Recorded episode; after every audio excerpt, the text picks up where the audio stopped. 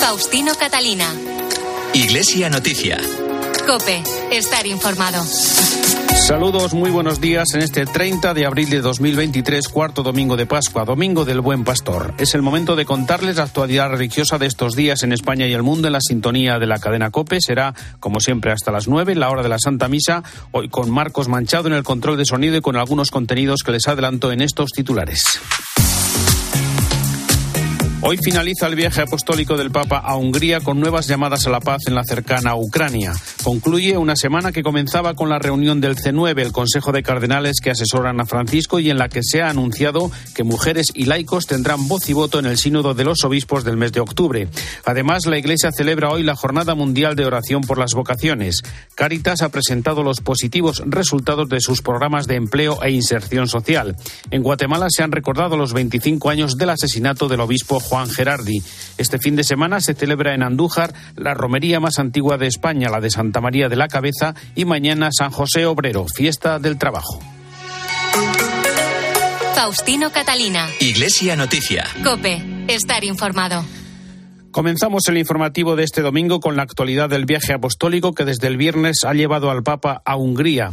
Dentro de una hora, a las nueve y media, Francisco celebrará la Santa Misa en el corazón de Budapest, después de dos jornadas en las que ha mantenido los habituales encuentros con las autoridades, la sociedad civil, sacerdotes, religiosos y seminaristas, así como con jóvenes, niños y personas pobres y refugiadas. Hasta Budapest nos vamos con la corresponsal de COPE en Roma y el Vaticano y la enviada especial a este viaje, Eva Fernández, buenos días. Muy buenos días, Faustino. Saludos desde Budapest, apurando las últimas horas en un país a menos de mil kilómetros de la frontera de Ucrania, en el que desde que aterrizó el pasado viernes Francisco no ha desaprovechado la ocasión de lanzar un contundente mensaje en pro de la paz en Europa. Y hoy, previsiblemente, en el encuentro con intelectuales y académicos del país, los invitará a afianzarse en las raíces más profundas de Europa. El Papa apenas parece mostrar signos de fatiga a pesar de las intensas jornadas que está viviendo. El lema oficial de esta visita ha sido Cristo es nuestro futuro, que es lo que el Papa ha buscado en sus mensajes, la necesidad de anclarse en lo prioritario, como han demostrado tantos santos húngaros a lo largo de su historia, entre ellos el cardenal Minserti, venerable desde 2018, una vida de entrega al pueblo de Hungría que pagó con condena a cadena perpetua durante la dictadura comunista. En su primer y delicado discurso ante los políticos y autoridades, insistió en la importancia de volver a recuperar el alma europea y cargó contra quien presume de que el aborto es un derecho.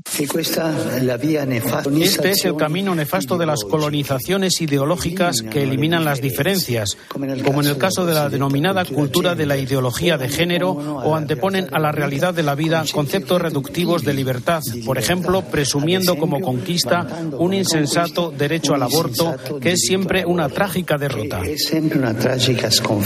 El viernes por la tarde, ante los sacerdotes y religiosos húngaros, les pidió que nunca descuiden la oración, la fraternidad y la cercanía a los demás. Sumerjámonos en el espíritu del Evangelio, arraiguémonos en la oración, especialmente en la adoración y en la escucha de la palabra de Dios. Cultivemos la formación permanente, la fraternidad, la cercanía y la atención a los demás. El sábado, Francisco comenzó la jornada visitando a unos pequeños ciegos y con problemas motores y después se trasladó a uno de los distritos más pobres de Budapest para un encuentro de gran contenido simbólico en el que estaban presentes refugiados de la guerra en Ucrania, pero también otros que entraron al país a través de la ruta balcánica. El Papa le recordó que el testimonio que se nos pide es tener compasión con todos. Necesitamos una iglesia que hable con fluidez el lenguaje de la caridad, idioma universal que todos escuchan y comprenden, incluso los que no creen. Por la tarde, en un festivo y alegre encuentro con los jóvenes, los invitó a cultivar el silencio y a no quedarse pegados al teléfono y a las redes sociales. Entre todos los actos eh, que ha mantenido el Papa durante el viaje hay uno que no debe pasar desapercibido, el encuentro con el metropolita Hilarión, durante años ministro de Exteriores del Patriarcado de Moscú, mano derecha de Kirill, aunque después fue apartado por el propio patriarca. Un posible acercamiento a Rusia en medio de un viaje en en el que el tema de la guerra de Ucrania ha sido uno de los grandes protagonistas. Sobre los mensajes que ha dejado el Papa y la trascendencia de este viaje, nos llega también ahora el comentario de Antonio Pelayo. Buenos días. Buenos días. Durante su estancia en Hungría, Francisco ha pronunciado cinco discursos a los que hay que añadir su homilía en la multitudinaria Eucaristía de esta mañana. Sin duda, entre todos ellos destaca el del primer día apenas aterrizado en el aeropuerto de Budapest. El auditorio al que estaba dirigido lo componían, además de la Presidenta de la Nación, sus autoridades, el cuerpo diplomático y el gobierno presidido por Víctor Orbán. Aspecto este último que sin duda contó mucho a la hora de redactarlo porque tocó dos temas que marcan la diferencia de posiciones entre la Santa Sede y el gobierno húngaro que desde hace años preside el hábil político, Europa y las migraciones. Sobre Europa, el Papa citó una vez más el entusiasmo de los padres fundadores que soñaban una diplomacia capaz de recomponer la unidad en vez de agrandar las divisiones, de crear una unidad que no significa uniformidad, una Europa que no sea rehén de las partes, volviéndose presa de los populismos. Y para arrebatar su pensamiento citó la Constitución húngara, que afirma que nuestra cultura nacional es un aporte valioso a la multicolor unidad europea. En el segundo gran argumento de este discurso, las migraciones, citó al rey San Esteban, que recomendaba a su hijo acoger con benevolencia a los forasteros y los honres de tal manera que prefieran estar contigo y no en otro lugar. Aseguró, pues, que los cristianos debemos afrontar el problema sin dilaciones, acogiendo a quienes huyen desesperados de los conflictos, la pobreza y los cambios climáticos. Es un desafío que, dijo, los europeos debemos afrontar comunitariamente porque no se podrá detener rechazándolo. Desde Budapest les ha hablado Antonio Pelayo. Gracias, Antonio. Volveremos más tarde a Roma para recordar otras noticias importantes de esta semana, pero ahora nos detenemos en la celebración en este domingo del Buen Pastor de la Jornada Mundial de Oración por las Vocaciones y la Jornada de Vocaciones Nativas. En esta ocasión, con el lema Ponte en camino, no esperes más, esta jornada universal quiere suscitar en todos los jóvenes la pregunta de su vocación y que la comunidad cristiana promueva las vocaciones cristianas con la oración y el acompañamiento. En esta jornada están implicados el Servicio de Pastoral Vocacional de la Conferencia Episcopal, la Conferencia Española de Religiosos, la Conferencia Española de Institutos Seculares y Obras Misionales Pontificias, cuyo director nacional es José María Calderón. Tiene mucho sentido la unidad entre las dos, entre las dos jornadas, porque las dos eh, lo que intentan hacernos conscientes es la necesidad de eh, rezar porque eh, haya vocaciones aquí y allá. Tenemos que ser conscientes de la necesidad que hace falta rezar por las vocaciones, pero no solamente por las vocaciones en mi territorio, en mi diócesis, en mi casa, sino en el mundo mundial. ¿eh? Que, que la Iglesia se siga extendiendo, que la Iglesia siga siendo capaz de transmitir la fe en todos los lugares del mundo. Porque la Iglesia necesita que en los lugares donde va, surjan las vocaciones que puedan dirigir, que puedan gobernar, que puedan, que puedan pastorear, que puedan ser eh, apóstoles en su propio territorio. La jornada de vocaciones nativas busca sostener las vocaciones de especial consagración que surgen en los territorios de misión para que ninguna de ellas se frustre por la falta de recursos. José María Calderón. Es muy importante las vocaciones nativas. No es una suplantación a nada, es un afianciamiento de la iglesia local, de la iglesia nativa, de la iglesia que vive, que obra, que trabaja, que mm, se forma en aquellos lugares. Por lo tanto, yo creo que es muy importante, es una jornada muy importante y además nos hace a todos los cristianos del mundo responsables unos de otros. Eh, por lo tanto, eh, yo creo que es una, es una bonita jornada para crecer en el sentido católico de la Iglesia, de preocupación unos por otros, de colaboración unos con otros. En Mediodía COPE hemos recogido el testimonio de Jesús Torres, misionero del IEM que estuvo 27 años en Mozambique, 13 de ellos como rector del seminario de Beira. Este sacerdote segoviano ha explicado la importancia de fomentar las vocaciones dentro de los propios territorios de misión porque considera es la única manera de mantener esas iglesias. Manu Torralba, buenos días. Buenos días, Faustino. Cuando Jesús Torres llegó a Mozambique en 19 1985 no había más que cuatro sacerdotes naturales de la diócesis.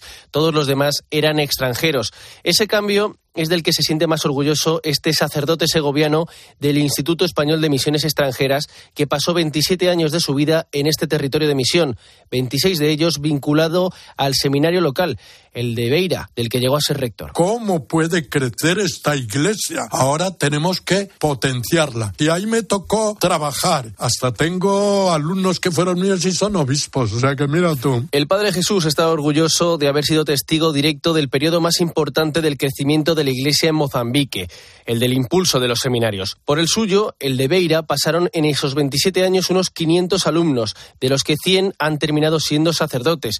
Igual de orgulloso, o más todavía, se siente de todos los que no llegaron a ordenarse, porque ellos, dice, son parte de la iglesia en el país y salieron de aquellas aulas con unos valores y principios sólidos. Es una iglesia llena de vida, llena de alegría, llena de necesidades y esa es la que nos va a evangelizar. Esta jornada de vocaciones nativas es fundamental para formar a los sacerdotes de los territorios de misión, que es el futuro del catolicismo. Para que esa iglesia crezca, ha de crecer con vocaciones propias y por eso es necesario promover las vocaciones nativas. El misionero Jesús Torres volvió a España en 2011. Ahora vive en Segovia, pero continúa muy próximo a la iglesia de Mozambique, con cuyos miembros no pierde el contacto.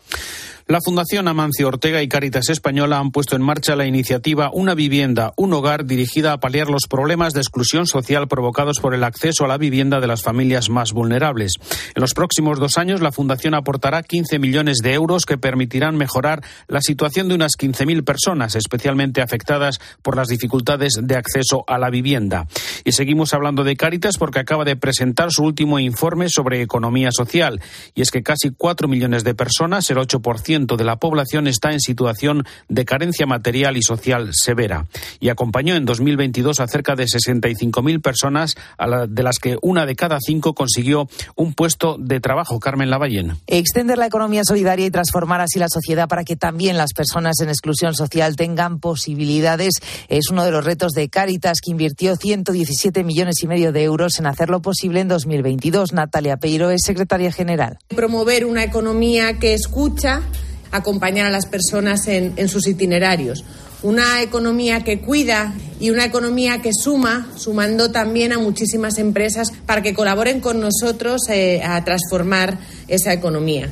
Y para ello el empleo es una de las mayores apuestas de Cáritas, que solo el año pasado atendió a casi 65.000 personas en sus programas de empleo, un 12% más que en 2021. Una de cada cinco de ellas logró un trabajo. Francisco Lorenzo es director del área de acción social. La gente, y es nuestra experiencia contundente y clara, quiere trabajar quiere trabajar en unas condiciones dignas. Creo que es lo que queremos la mayoría de las personas que estamos aquí y la mayoría de las personas que están fuera. Pero el salto de la exclusión al mercado de trabajo es a veces demasiado grande. El trampolín son para ello las 67 empresas de inserción laboral que tiene la ONG de la Iglesia, como explica Ana Gómez al frente de una de ellas. La realidad es que las condiciones laborales cada vez son más precarias, sobre todo en estos sectores. Estamos adaptando el acceso a las empresas de inserción. Intentamos crear un poquito, un puesto más, a ver si podemos tener una plaza más. Los contratos de trabajo y formación van desde los seis meses a los tres años y cada beneficiario recibe un acompañamiento personalizado con el que mejorar al máximo su empleabilidad.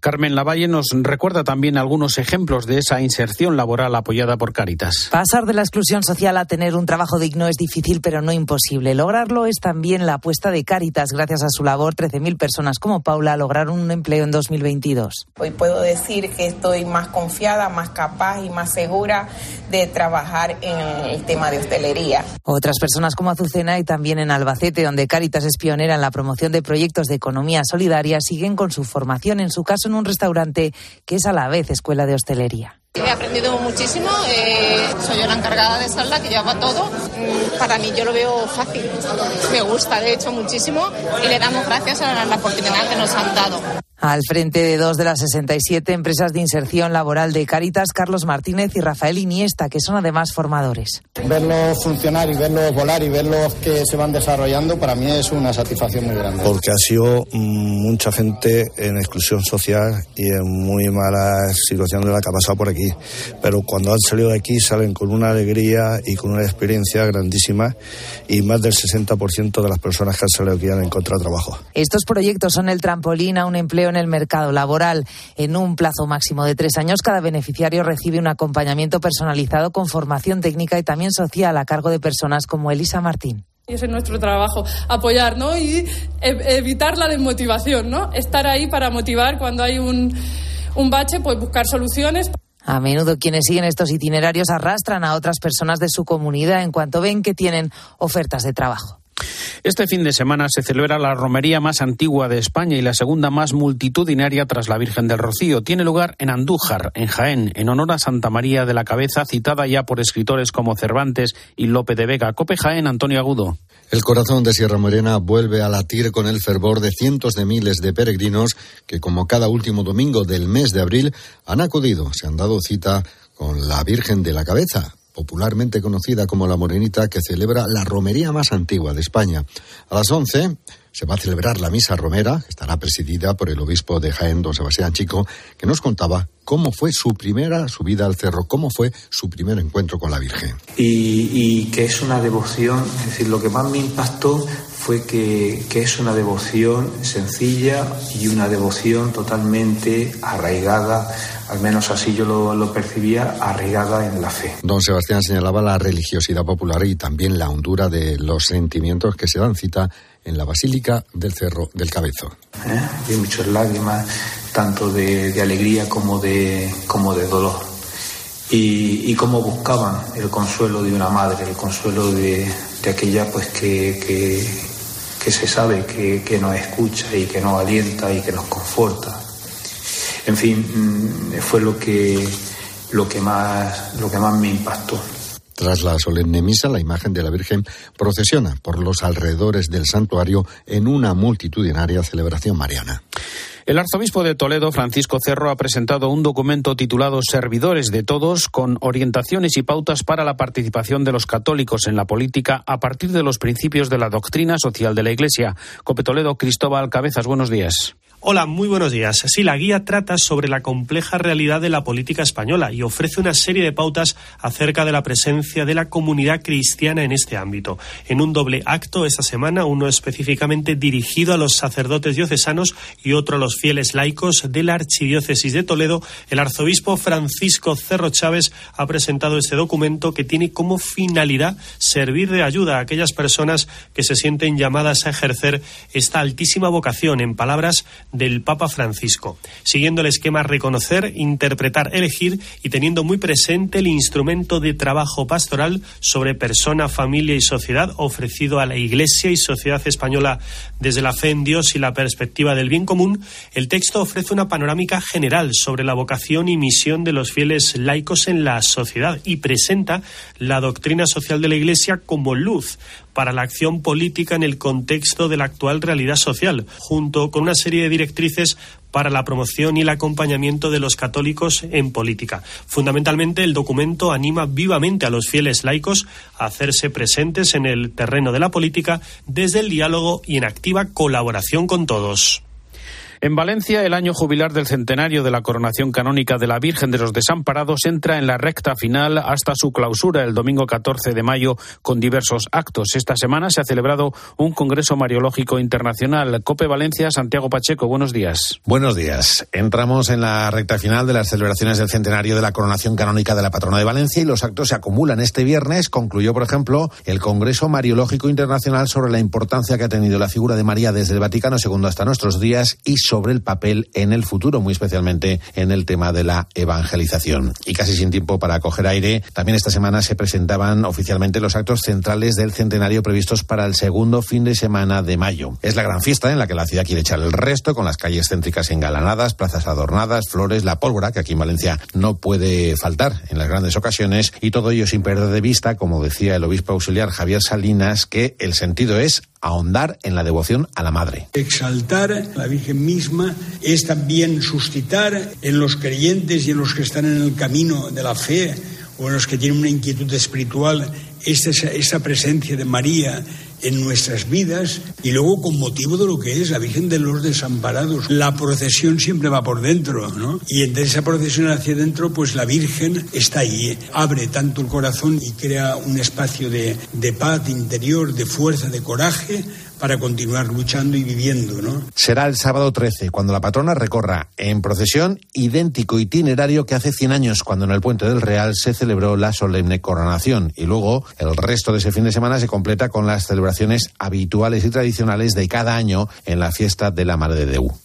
El obispo de Vitoria, Juan Carlos Elizalde, ha escrito una carta invitando a los alaveses a participar en el año jubilar de Estíbaliz. En ella confirma el relevo en el santuario de Estíbaliz, donde tras casi un siglo de presencia de los religiosos benedictinos, serán ahora relevados por las religiosas peregrinas. Cope Vitoria, Elisa López, buenos días. Buenos días. Sí, las nuevas custodias del santuario de Estíbaliz serán a partir de mañana 1 de mayo 15 hermanas peregrinas de la Eucaristía.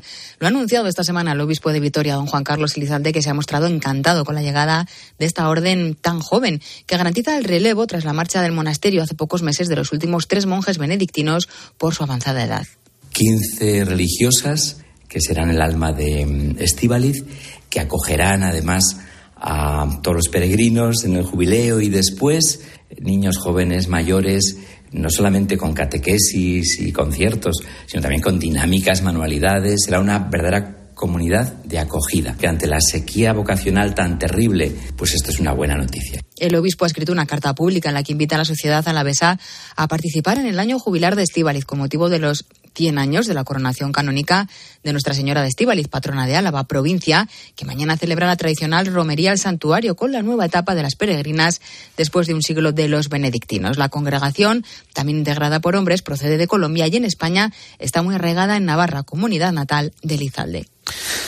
Mediante una modificación de la ley de mecenazgo, todas las confesiones religiosas tendrán el mismo tratamiento fiscal en España tras el acuerdo del Gobierno con la Iglesia Ortodoxa, la Unión Budista, la Iglesia de Jesucristo de los últimos días, los mormones y los testigos de Jehová, cultos que cuentan con 1.300.000 fieles en el país. Este acuerdo les permitirá disfrutar de los mismos beneficios fiscales como la exención del impuesto sobre bienes inmuebles en los bienes destinados al culto, también el impuesto de sociedades y el de actividades económicas que ya tienen reconocidos la Iglesia Católica, la Federación de Entidades Religiosas Evangélicas, la Federación de Comunidades Israelitas y la Comisión Islámica. Faustino Catalina. Iglesia Noticia. Cope. Estar informado. Recordamos otras noticias de la actualidad de esta semana en el Vaticano, donde se ha reunido el C9, el Consejo de Cardenales, que asesora al Papa en la reforma de la curia y el gobierno de la Iglesia, del que forma parte el presidente de la Conferencia Episcopal, el cardenal Juan José Omella. También hay novedades sobre el sínodo del próximo mes de octubre, que abre las puertas a laicos y mujeres con voz y voto. Cuéntanos, Eva. Durante la rueda de prensa en la que se hizo pública esta noticia, los responsables del sínodo prefirieron que no se utilizara el calificativo de revolucionaria al hablar de estos cambios en la votación del sínodo, pero nadie duda de que se trata de una decisión histórica. A partir de ahora, las mujeres y los laicos que sean elegidos para participar en el sínodo podrán votar por primera vez en una asamblea en la que hasta ahora solo se permitía hacerlo a los prelados. Entre las novedades, los superiores de los religiosos podrán escoger a cinco religiosas y cinco religiosos. A ellos se les añaden otros 70 miembros no obispos que pueden ser sacerdotes, consagrados, diáconos o fieles laicos y se espera que el 50% sean mujeres. Serán elegidos por el Papa de una lista de 140 personas sugeridas por las conferencias episcopales e iglesias orientales católicas. El padre Giacomo Costa es el coordinador de la comisión preparatoria de la próxima Asamblea Ordinaria del Sínodo de los Obispos. Personas que, estuvieron en momentos importantes del proceso que van a participar y hacer uh, recordar lo que se ha dicho para que el discernimiento de los obispos sea enraizado. Eso no, lleva de la, responsabilidad de los obispos de hacer su discernimiento y van a tener la, mayoría y van a tener todo el espacio, pero estarán ayudados para todo otros representantes del pueblo de Dios. El Sínodo de Obispos es una asamblea consultiva que el Papa convoca cada dos años para afrontar cuestiones de fondo de la vida de la Iglesia. Nació en 1965 para prolongar las reuniones del Concilio Vaticano II y por eso solo participaban obispos y algunos sacerdotes. Las pocas mujeres y laicos presentes lo hacían en calidad de oyentes y expertos. A partir de ahora, a laicos y mujeres les corresponderá entre el 21 y el 25% del voto en la Asamblea. Además, serán nombrados directamente por el Papa y, a diferencia de los obispos, no intervendrán en representación de entidades específicas. Hasta el momento, la religiosa Nathalie Becquart era la única mujer con derecho a voto como número dos de la Secretaría General del Sínodo. La próxima Asamblea General será en octubre. El nombre de los primeros miembros laicos y las primeras mujeres que votarán a pleno título se dará a conocer antes de junio. También esta semana el Papa se ha reunido por primera vez con los nuevos miembros del Consejo de Cardenales. Entre los temas tratados se vio la necesidad de un esfuerzo conjunto de toda la Iglesia en favor de la paz. Se aprovechó para estudiar la situación de las distintas regiones a las que pertenecen los cardenales y se revisaron los preparativos de la Asamblea Sinodal de octubre y la aplicación de la Constitución Apostólica Predicate Evangelium con especial atención al esfuerzo por traducir en los distintos niveles el trabajo de reforma llevado a cabo en la Curia romana. La próxima sesión tendrá lugar en el mes de junio. El presidente de Cuba, Miguel Díaz Canel, se reunió el miércoles con representantes de la Conferencia de Obispos Católicos de Cuba. En el encuentro se abordaron temas relacionados con la labor de la Iglesia Católica, la situación socioeconómica del país y el fortalecimiento de valores en la sociedad. Y aquí en España, el sacerdote católico cubano Alberto Reyes nos ha contado las amenazas recibidas en los últimos meses por apoyar las manifestaciones populares contra el gobierno y cuál es la situación de la libertad religiosa en la isla Manuel Torralba es el párroco de 14 comunidades rurales de la diócesis de Camagüey, en el este de la isla. Entre todos los pueblos suman poco más de 30.000 habitantes, de los que unos 300, uno de cada 100, están involucrados en la actividad parroquial. Los caminos son muy malos, muy de tierra, muy de, baches, ahí es, agotador. Pero bueno, es, lo que hay y damos gracias a Dios de que tenemos coche, de que vamos consiguiendo el combustible y de que podemos llegar.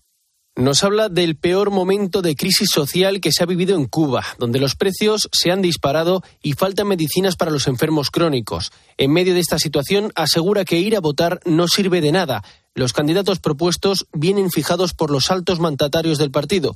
El padre Alberto nos cuenta qué puede cambiar después de las votaciones de marzo. Nada nada, supone continuidad. No hay en este momento ningún signo de apertura, de cambio, de democracia que pueda augurar un futuro mejor para la, la, isla. El pueblo no quiere comunismo, asegura el sacerdote, y por eso cada vez hay más represión en Cuba. Él y otros sacerdotes, por ejemplo, han sufrido amenazas por animar a las manifestaciones. Asegura, eso sí, que la Iglesia no es un organismo político, pero tienen una responsabilidad. La Iglesia no puede olvidar que su función principal es predicar el Evangelio. Por eso la Iglesia también tiene que predicar a los políticos y por otro lado necesita alzar su voz cuando hay injusticia, cuando hay opresión, cuando hay dictadura y denunciar. Los sacerdotes se ven protegidos hasta cierto punto por Roma y la jerarquía episcopal, pero el día que el gobierno cubano quiera saltársela, dice el padre Alberto, lo van a hacer.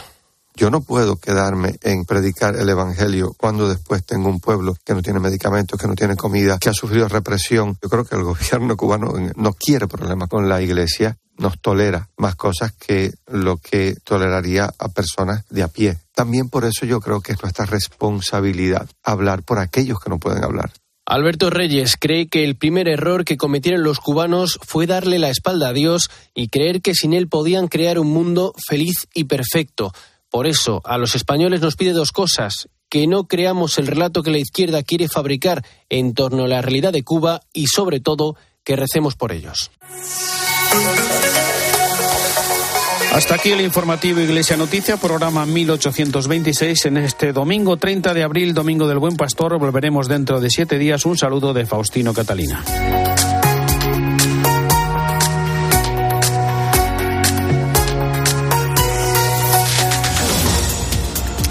Buenos días. Las últimas horas nos han dejado importantes tormentas en varios puntos del interior y del Mediterráneo. Este domingo se esperan lluvias en Cataluña y en el sureste peninsular y las temperaturas vuelven a bajar. Así afrontamos lo que queda de un puente de mayo en el que los alojamientos turísticos en las zonas costeras superan el 85% de ocupación. Destaca la comunidad valenciana con Benidorm a la cabeza con llenos técnicos. Por otro lado, Ucrania responde a la ofensiva rusa atacando con drones la península de Crimea, concretamente Sebastopol, donde se ha destruido un depósito de combustible para la flota rusa del Mar Negro. Esto sucede tras los ataques del Kremlin a diferentes ciudades del centro de Ucrania, como Uman, lejos del frente, que han dejado al menos 25 muertos, entre ellos cinco niños. Y además, el Papa Francisco afronta hoy el tercer y último día de su viaje a Hungría. Se despedirá con un nuevo llamamiento a la paz con la Santa Misa y tendrá un encuentro con el mundo universitario y de la cultura del país. Por la tarde tendrá lugar la ceremonia de despedida en el aeropuerto de Budapest y a las seis pondrá rumbo a Roma. Ahora te quedas con la Santa Misa.